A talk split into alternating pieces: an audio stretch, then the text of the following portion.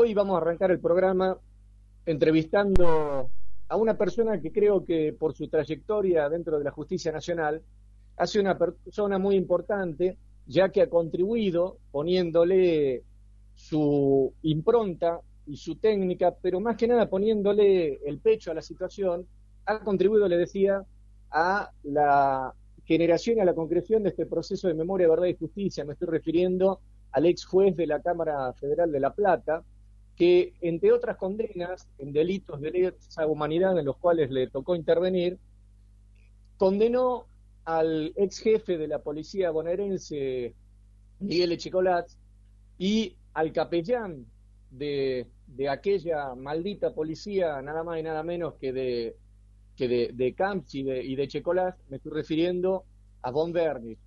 Pero este magistrado, que ahora reviste la calidad de abogado como quien les habla, fue denunciado por Julio Piumato. ¿Se acuerdan de Julio Piumato? Aquel secretario del gremio de los empleados de la Justicia Nacional que en época del, del, cuando se discutía la posibilidad de una reforma laboral, fue baleado en uno de sus testículos y después hubo inclusive una discusión que llegó hasta la justicia para ver si efectivamente se había tratado de un autoatentado o había sufrido ese atentado. Pero lo cierto es que Piumato, ese personaje oscuro del sindicalismo argentino, una veleta, que cuando el sol se ponía de un lado, él miraba hacia ese lado, cuando se ponía del otro lado, se ponía hacia, otro lado, lo denunció a Rosanqui. Así que lo saludamos, doctor Carlos Rosanqui, Emiliano Villazón lo saluda, ¿cómo le va? Buenas tardes. Hola Emiliano, un gusto, eh, un placer. Igualmente, doctor. Piumato le hizo una denuncia y algunos entendemos que esa denuncia estaba de alguna manera cajoneada y estaba casi dispuesta para ser utilizada como si fuese un gatillo en un momento y en ese momento, en el 2011, si no me equivoco, Piumato gatilló en su contra. Esa fue una denuncia extemporánea que de alguna manera la sacaron de un cajón y dijeron, bueno, ahora el macrismo necesita que este juez ya no esté más y entonces vamos a activar el proceso de destitución en el Consejo a través de esta denuncia. No, no, hay un error, Emiliano, no, no estaba cajoneada, estaba archivada, rechazada, o sea... Ah, peor todavía. Por supuesto, por supuesto, no, no, no. Es importante aclararlo porque si no, no, no es lo que sucedió. Eh, eso fue rechazado en su momento y lo que pasa es que el, gobierno de Macri cuando, cuando decidió eh, perseguir gente no, no necesitaba eh, utilizar algo cierto porque ellos se manejan de esa manera.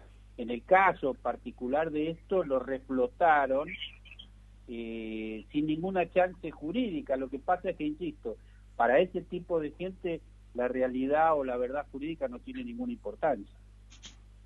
¿Y en qué se basaba la denuncia que este secretario oscuro de, del gremio de los judiciales impetró en su contra, doctor? No, eso fue parte de una operación que se llevó adelante porque el, el tribunal que yo presidía estábamos realizando juicio de lesa humanidad, como usted decía, y estábamos avanzando. Recuerdo que cuando eso sucedió fue cuando íbamos a iniciar el juicio, exactamente el mismo día, del juicio por la Unidad 9, una cárcel política de la época de la dictadura. Y, y, bueno, y este hombre tenía algún interés en que esto no se avanzara. Ustedes piensen que él había estado, figuraba detenido en ese lugar y realmente él en esta causa no era ni, ni testigo, ni denunciante, ni víctima, ni querellante. Es decir, también cuestiones muy oscuras, pero el interés más importante, por lo menos en mi conocimiento, eh, era frenar el avance hacia los civiles, Emiliano, los civiles responsables en la dictadura, ¿no? Sí, por supuesto. Hemos, hemos visto nosotros acá en Salta y en el, y en el norte en general varias empresas que, hay, que han participado o cuyos empresarios han hecho su fortuna y podemos mencionar desde el caso de la Veloz del Norte, acá en Salta, este, Marco Levín, el empresario Marco Levín, podemos hablar de los Blaquier y el ingenio Ledesma, pero también tenemos que tener en cuenta que el brazo eh, oscuro, podríamos decir así, que se ceñó eh, sobre la sociedad civil argentina, llegó eh, a tener actuaciones hasta nuestros días, como el caso de Vicentín. ¿No es así, doctor? Eh, sí, sí, yo, yo agregaría Vicentín y yo agregaría papel prensa. Ah, por supuesto, un ícono. Que, fíjense que hasta el día de hoy sigue en poder de los grupos Clarín y La Nación, que no es una cuestión menor, porque ellos tenían, fíjese qué curioso lo que usted planteaba de Fiumato y compañía, eh, pero ellos eh, estaban interesados precisamente porque se estaba avanzando y ellos defendieron mucho, por escrito en editoriales del diario La Nación, a quien fuera el ministro de gobierno del general Sanjay, que era Jaime Smart, ex ministro de gobierno de Sanjay, que pese a, al, al sabotaje intentado por estos medios, el juicio se hizo igual y el hombre está condenado a prisión perpetua, Emiliano. Claro, por supuesto. Estos mismos personajes son los que deben formar parte de los cuadros que nunca van a ser bajados, pero que en algún momento deberían ser bajados del, del Colegio de Abogados de la Capital Federal. ¿Es así, doctor? Sí, lo que pasa es que eh, la Capital Federal tiene, tiene dos colegios. Uno es el Colegio Público de Abogados y otro es un colegio que se llama así, pero que no es colegio público, sino que es, es una asociación integrada por el peor sector político e ideológico de la extrema derecha argentina. Estamos hablando eh, Martínez de Oz, eh, bueno, la, la peor derecha argentina integró siempre eso que se conoce incluso con el nombre de Colegio de la Calle Montevideo. Claro, que son eh, quienes reivindican a los genocidas que actuaron durante la última dictadura cívico-eclesiástico-militar en nuestro país. Sí, sí, sí, expresamente, además porque, insisto, está integrado históricamente por quienes comulgan con la ideología de la dictadura genocida. Y por el otro lado, en Buenos Aires hay otra asociación que también es histórica y que, bueno, yo pertenecía a ella, que es la Asociación de Abogados de Buenos Aires. Claro, claro. Que, es una asociación que tiene otro perfil completamente distinto para que la gente que no son abogados, pero quienes son abogados recordarán a, bueno, a Tute Baigún, a, a Riggi, a, toda la gente, Zaffaroni, eh, eh, toda gente que perteneció a la asociación, insisto, como diferencia. En esa época no había todavía colegio público de abogados. Ustedes acaba de mencionar a personas que han hecho este, una actividad judicial tan importante en nuestro país que han dejado una impronta. Algunos de ellos ya no están en nuestro, como, entre nosotros, como el Tano Rigui, pero hay otros que sí y están activamente defendiendo los intereses que a nosotros y a los justiciables les interesa que sean defendidos. Me estoy refiriendo a este, por ejemplo. Pero hace poco usted dijo lo siguiente, el sistema judicial argentino no está preparado para investigar los delitos que cometió la mafia de Mauricio Macri. ¿Cómo superaríamos esta situación que yo considero, tomando sus palabras, doctor, de extrema gravedad institucional? Bueno, eh, ratifico eso que usted leyó recién, porque algo similar, salvando la distancia, sucedió con los juicios de lesa humanidad, y yo tuve la responsabilidad de hacer el primero de esos juicios, eh, y yo noté eso respecto de los juicios de lesa humanidad, y lo estoy notando ahora, es más, en la época de los juicios de lesa humanidad, cuando yo noté esto, unos años después de los primeros juicios, eh, presenté un proyecto para, para unificar esto se reedita, esa preocupación, salvando la distancia de los temas, porque lo que está sucediendo, lo que está saliendo a la luz, el nivel de envergadura delictiva de Mauricio Macri y de todos sus cómplices, supera aquello que tradicionalmente se diseñó como poder judicial, Emiliano. No sé si está claro. El poder judicial está diseñado para un nivel determinado de criminalidad lo que Mauricio Macri hizo en el país con sus cómplices supera ese nivel, no por los códigos, nuestros códigos explican perfectamente todo esto. Lo que supera es la posibilidad material, eso quiero decir, es decir, en, lo, en el día a día de los juzgados, y no hablemos, Emiliano, si tenemos en cuenta que una parte de, la justicia corrupta, no la, la buena justicia, la mala, eh, son los que han colaborado con el gobierno Mauricio Macri en ese plan criminal y siguen estando hoy en sus despachos. Creo que de ahí surge la necesidad de estudiar este tema muy seriamente. Y por eso, pero yendo un poquitito más a fondo, ¿qué habría que hacer? Porque muchas veces se habla, inclusive este gobierno lo ha planteado en su momento, antes de que explotase el tema este de la pandemia que ahora nos acoge, eh, la necesidad de una reforma judicial. Y las reformas judiciales siempre empiezan por, modificar los códigos de procedimientos, a quienes, eh, algunos que son más de derecha, por ahí tratan de aplicarle mayor rigor, en, cuanto a la, en cuanto a las penas, tratan de subir las penas. En su opinión, ¿qué es lo que debería hacerse para que este entramado de, espionaje que había desarrollado el gobierno macrista pueda llegar a ser investigado? Bueno, ahí hay que hacer la diferenciación. Eh, a futuro habría que modificar cierta normativa que no se puede hacer retroactivamente en derecho penal, ¿correcto? Claro. Entonces, si pensamos eh, de, de, qué sí se puede hacer en lo actual, una de las medidas, yo, yo diría dos medidas, eh, que son urgentes, pero en todo sentido. Una de ellas imprescindible, que es la ampliación de la Corte Suprema de Justicia. Eso es, eso es fundamental por infinitas razones eh, de, necesidad de, de, país, ¿no es cierto? Es decir, tener una corte con más de cinco miembros que no estén sospechados como muchos de ellos y que podamos tener una corte eh, designada entre, entre la, mucha gente de, muy buen saber jurídico que tenemos en la Argentina, que además de saber derecho son buenas personas. Eso por un lado. Y lo otro que es, es también urgente y que es mucho más fácil es la, unificación de las causas.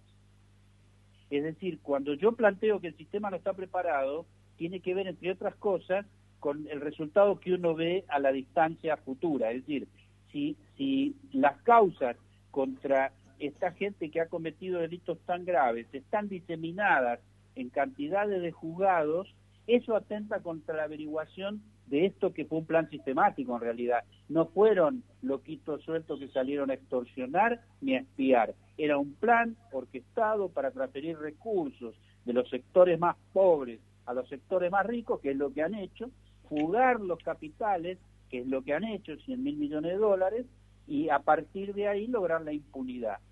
Desandar eso tiene que ser con una previsión que hoy nos está tomando, porque no, no, a mi entender no alcanza la, la, la distribución actual del Poder Judicial. Entonces, sin hacer reforma de fondo, mínimamente unificar las causas para que se puedan investigar todas al mismo tiempo y con una perspectiva.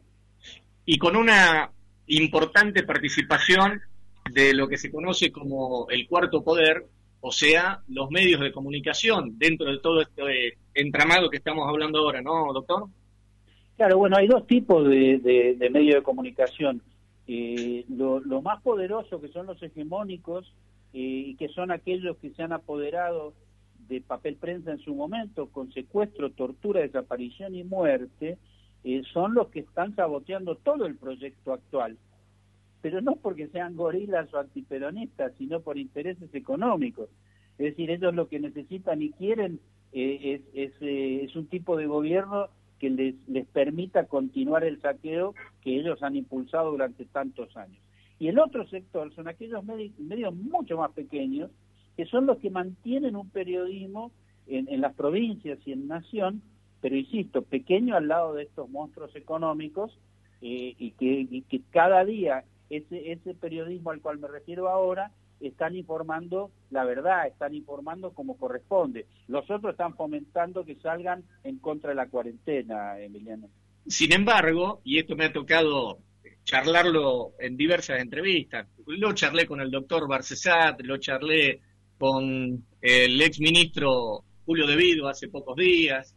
Sin embargo, de manera casi recurrente, cuando el Poder Ejecutivo cambia de manos, los gobiernos, tanto el gobierno de Cristina Kirchner, que tal vez fue el gobierno que más avanzó, como el de Néstor Kirchner, se han concentrado en su lucha en entablar la disputa, podríamos decir así, en un cara a cara con los medios hegemónicos tales como Clarín o La Nación, e inclusive, fíjese usted, eh, durante la época de Cristina se ha sancionado la ley 26.522, pero esa ley quedó en saco roto cuando asumió el macrismo. ¿Y cuál fue la razón? De acuerdo a mi humilde punto de vista, la razón fue que lo que debió haber hecho el gobierno de aquel entonces es centrar sus, este, sus objetivos en eh, profundizar el trabajo de los medios,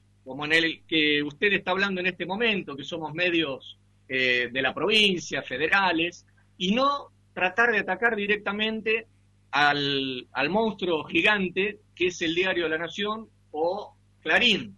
O sea, traducido en términos eh, bélicos, algo así como lo que hizo Güemes con una guerra de guerrillas, diría yo.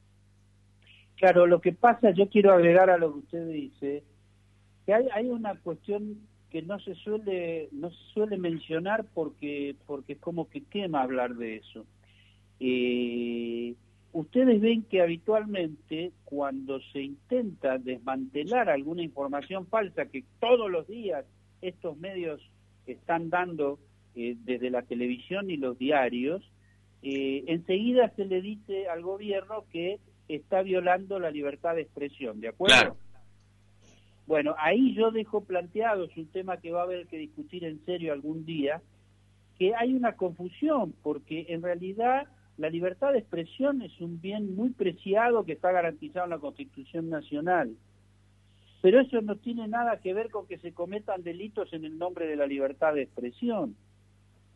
Y entonces, cuando esos delitos que cometen los medios hegemónicos, mintiendo cada día, o que comete un hombre como Luis Majul, eh, eh, eh, pero de una manera pavorosa, como ha cometido Hugo Alconada Amón para el diario La Nación, por ejemplo, por. Bueno, cuando eso eso sale a la luz y la justicia intenta hacer algo, inmediatamente se dice que eso afecta a la libertad de expresión. Esto es algo que va a haber que discutir porque de ningún modo Goebbels también hacía la propaganda nazi y no se puede decir que manipular a la población para después exterminarla es, es, el uso de la libertad de expresión, ¿no es cierto? Doctor, me acaba de dar pie para que le haga un comentario y una pregunta. Hace también años vengo conversando con diversos entrevistados, por ejemplo, el ex juez eh, de, La Plata, Luis Arias, que en realidad es salteño, pero vive hace mucho tiempo allí. Eh, como abogado y periodista, yo vengo pidiendo la sanción de una ley de defensa de los usuarios y consumidores de los medios de comunicación. Algo al estilo de lo que es la 24240, pero que eh, establezca sanciones severas contra el periodista y el medio que a sabiendas difunde una mentira o una fake news, por el daño que esto ocasiona. Lógicamente, sin utilizar el mecanismo de la censura previa. ¿Y por qué digo por el daño que esto ocasiona? Porque usted bien mencionó el caso de los Panama Papers, pero también podemos mencionar el tema de la morsa con Aníbal Fernández, también podemos mencionar las mentiras contra Daniel Scioli, ni hablemos contra Cristina Fernández, Nilda Garré, eh, Máximo Kirchner. ¿Y qué es lo que ha generado esto en la población? La población absorbió esas mentiras y cuando tuvo que ir a votar en el 2015, votó a favor de los mentirosos. ¿Usted no cree que es necesario que abramos el debate para poder sancionar esta legislación? Eh, sí, absolutamente, eh, eh sin la más mínima duda, eh, y agrego que en el 2015 Mauricio Macri gana por la manipulación que se efectuó desde los medios de comunicación y su campaña publicitaria, es decir, eh, manipular, y por eso yo les mencionaba a Goebbels, porque el, macrismo tiene muchísimo de, de Goebbels, han tomado esa idea de calumnia que algo queda, es decir, la mentira constante que termina transformándose en verdad. Eh, evidentemente, y esto lo hemos venido diciendo hace muchos años, Luis Arias es un amigo muy cercano, además de, vivir a 30 metros de mi casa, eh, y Barcesat es un, es un amigo de 40 años. Con los dos charlé de esto. De modo que esto es algo que se viene sosteniendo pero que va a haber que tomar decisiones porque la ley de medios no se pudo concretar en la práctica, la democratización de la justicia que usted decía, que, Cristina Kirchner hizo la propuesta, los dos, los dos, las dos cámaras del Congreso aprobaron la ley, fue promulgada, o sea, fue sancionada y promulgada y de un plumazo la Corte Suprema la declaró inconstitucional. Estamos hablando de la democratización de la justicia, Emiliano. Creo que es un mensaje importante, por eso yo decía, con esta Corte así como está, no. Ajá. Y por último, doctor, cuando usted dice hay que ampliar los números de jueces de la Corte, me imagino de 5 a 9, supongamos, pero usted quiere que esa Corte trabaje dividida en salas y que tenga aparte un tribunal constitucional y que pasemos del sistema difuso de control de constitucionalidad actual a un tribunal específico para analizar este tipo de cuestiones? Sí, sin duda. Eh, esto lo viene planteando hace muchos años Zaparón y precisamente él incluso habla de mucha más gente. ¿eh? Él ha llegado a hablar de 19 miembros, eh, precisamente para dividirlo en salas, porque son miles de causas, hoy están en manos de cinco personas, no tienen plazo para decidir y realmente eh, termina agraviando a aquellos ciudadanos que tienen derecho a un pronunciamiento y el tiempo lo hace imposible. Entonces, eh, me parece a mí que ampliar el número de miembros es algo, para mí está fuera de discusión. Lo que no entiendo es por qué todavía no, no está instalado como un tema a resolver en serio.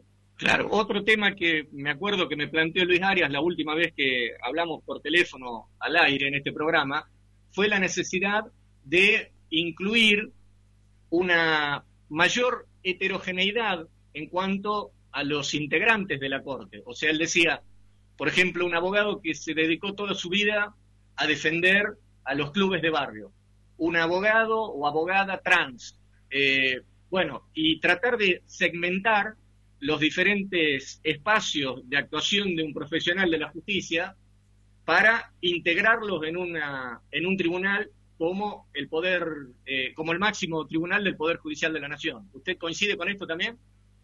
Coincido con la necesidad de que la diversidad esté representada, pero no, no tanto de una manera, eh, ¿cómo le podría decir?, tan contundente. Yo creo que la integración con diversidad tiene que ser el resultado de una escala de valores a la hora de eh, seleccionar.